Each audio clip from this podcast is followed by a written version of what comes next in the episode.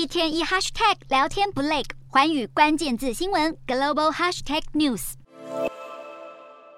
俄罗斯国会下议院在三号以零票弃权、零票反对，一致通过把乌克兰的四个地区并入国家版图，形同为俄罗斯总统普丁侵吞乌克兰将近五分之一领土的举动盖上了橡皮图章。乌俄局势一发不可收拾，连天主教教宗方济各都直接向普丁喊话。面对普丁的帝国野心，北约组织里有九个中东欧国家发布了总统联合声明，包括捷克、爱沙尼亚、拉脱维亚、立陶宛、蒙特内哥罗、北马其顿、波兰、罗马尼亚以及斯洛伐克这九国总统。表示永远不会承认俄罗斯并吞乌克兰领土，不但力挺乌克兰主权、领土完整，还支持乌国加入北约。而西方国家也有新动作，拜登政府提出又一轮对俄制裁，并预计很快公布新一波对乌军援。这次军援总额六点二五亿美元，相当超过一百九十八亿台币。最新一批军援将会再次动用总统拨款权，也就是允许美国政府在没有国会批准的状况下，迅速从武器库里转移武器或服务来应对紧急状况。透过总统拨款权，美国可以在未来几天内将四套海马士和相关火箭系统，还有大约两百辆防地雷伏击车以及各式榴弹炮与地雷送往乌克兰。